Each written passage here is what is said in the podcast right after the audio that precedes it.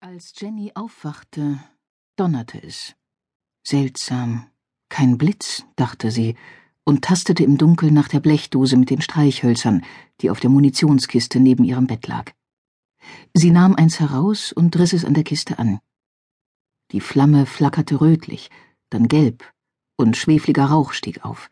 Neugeborene Schatten tanzten an den Wänden der Hütte.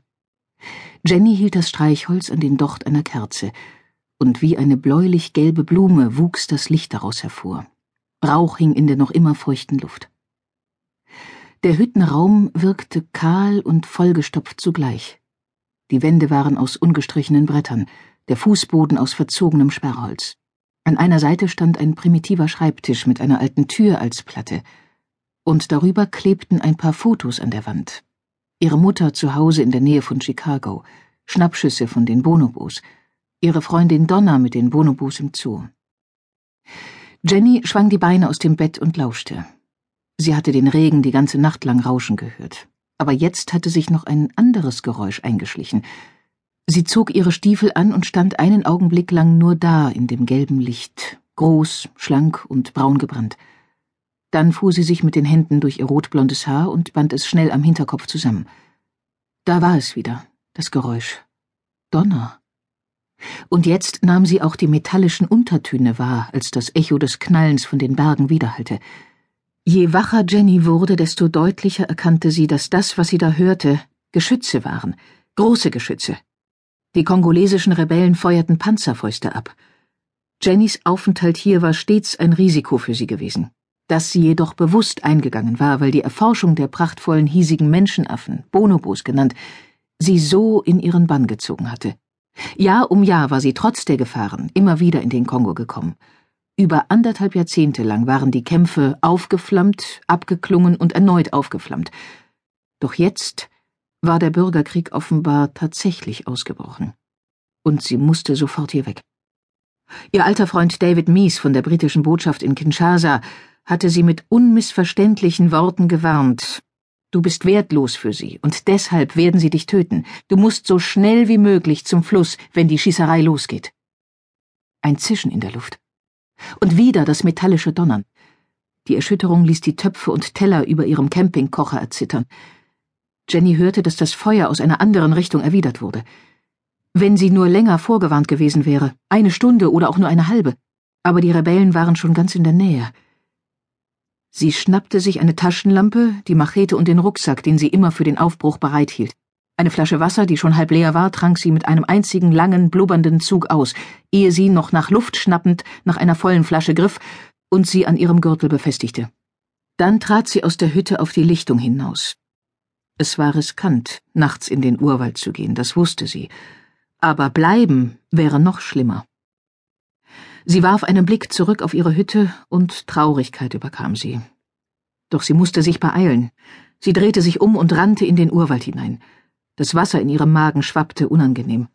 Es hatte aufgehört zu regnen. Der Dschungel vor ihr war schwarz und glitzerte im Schein der Taschenlampe. Sie wollte zumindest den Versuch machen, zu dem britischen Forscher Donald Stone durchzukommen. Sein Beobachtungsposten lag auf dem Weg zum Fluss, und die wenigen Male, die sie ihn getroffen hatte, war er ziemlich freundlich gewesen. Ihre Camps lagen allerdings zu weit voneinander entfernt, als dass sie einfach mal auf einen Besuch hätte vorbeischauen können. Sie wusste nur, dass auch Donald Stone die Bonobos erforschte, an einer Zusammenarbeit aber nicht interessiert zu sein schien. Dennoch hatte Jenny beschlossen zu tun, was sie konnte, falls er je ihre Hilfe brauchen sollte. Sie hatte gerüchteweise gehört, dass er eine Tochter hatte. Ob das stimmte? Nun, das hier war jedenfalls kein Ort für ein Kind. Während sie auf vertrauten Pfaden durch den Urwald lief, hörte sie wieder den dumpfen Knall eines Granatwerfers, das Zischen eines Geschosses und das stählerne Krachen einer weiteren Explosion östlich von ihr. Rauch lag in der Luft. Kurz darauf folgte das Staccato von Maschinengewehren. Jenny hastete weiter. Schon drangen die ersten Strahlen des Tageslichts durch das Blätterdach des Urwalds, und sie schaltete die Taschenlampe aus. Ihre Augen gewöhnten sich an den Dämmer. Wieder wurde eine Granate abgeschossen. Sie rannte weiter, immer weiter. Denk nach, denk nach. Was als nächstes? Donald Stone sehen. Dann zum Fluss. Wenn sie jemanden mit einem Funkgerät finden könnte, würde David ihr helfen.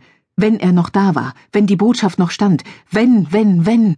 Und so rannte Jenny weiter, den ganzen Tag lang, auf dem breiten Pfad, von dem sie wusste, dass sie zu Donald Stones Camp führen würde. Sie machte sich Gedanken um die Bonobos. Diese Menschenaffen waren zwar sehr kräftige, aber dennoch erstaunlich empfindsame Tiere, die allein schon aufgrund plötzlicher lauter Geräusche einen tödlichen Schock erleiden konnten. Andererseits waren die Bonobos auch klug und inzwischen sicher längst meilenweit weg irgendwo hoch oben in den Baumwipfeln. Manchmal erschienen sie Jenny fast menschlich. Sie hatte während ihres Studiums begonnen, im Zoo von Milwaukee mit der größten in Gefangenschaft lebenden Bonobo-Population zu arbeiten, die zu den letzten ihrer Art gehörte. Und als Jenny dort zum ersten Mal Blickkontakt mit dem dominanten Weibchen aufnahm, wusste sie, dass sie einem Tier ins Auge sah, mit dem sie sehr viel mehr verband, als sie von ihm trennte. Wann immer sie nicht arbeiten musste, hatte sie Stunden mit der Beobachtung der Bonobos verbracht. Und seit Jenny zum ersten Mal im Kongo gewesen war, um sie in freier Wildbahn zu sehen, wusste sie, wohin sie gehörte. An einer Biegung des Pfads blieb sie stehen und lauschte. Das Granatfeuer schien nach Osten abgezogen zu sein. Sie schlug nach den Moskitos um sich herum. Schweiß tränkte ihr T-Shirt und rann ihr die Stirn hinab in die Augen. Sie band sich ein Halstuch um den Kopf und lief weiter. Bald darauf wurde sie von einem kurzen, aber heftigen Regenguss durchnässt. Nun, wenigstens hatte er die Insekten etwas vertrieben. Allmählich war sie furchtbar erschöpft und wünschte sich nichts sehnlicher als eine Ruhepause. Doch als es dunkel wurde, holte sie ihre Taschenlampe aus dem Rucksack und lief weiter.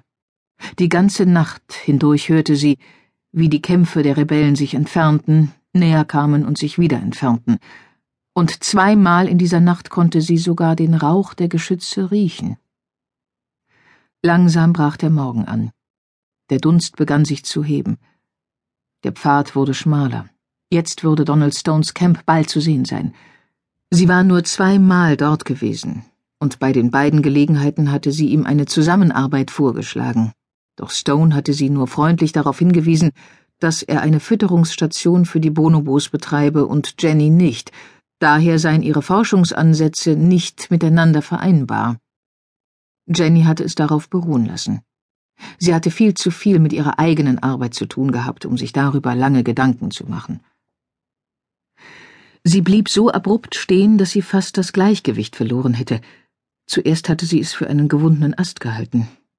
Erst jetzt, da ihr Körper ganz instinktiv zurückgeprallt war, erkannte sie, dass sie eine dunkelbraune Waldkobra von etwa einem Meter Länge vor sich hatte. Die Schlange hatte sich lose um einen Ast geschlungen, den Kopf hoch erhoben. Jenny dachte an das, was der Toxikologe ihrer Universität zu ihr gesagt hatte, ehe sie zum ersten Mal in den Kongo ging. Wenn Sie einer von denen in freier Wildbahn begegnen, atmen Sie nicht. Die Kobra orientiert sich an ihrem Kohlendioxidausstoß.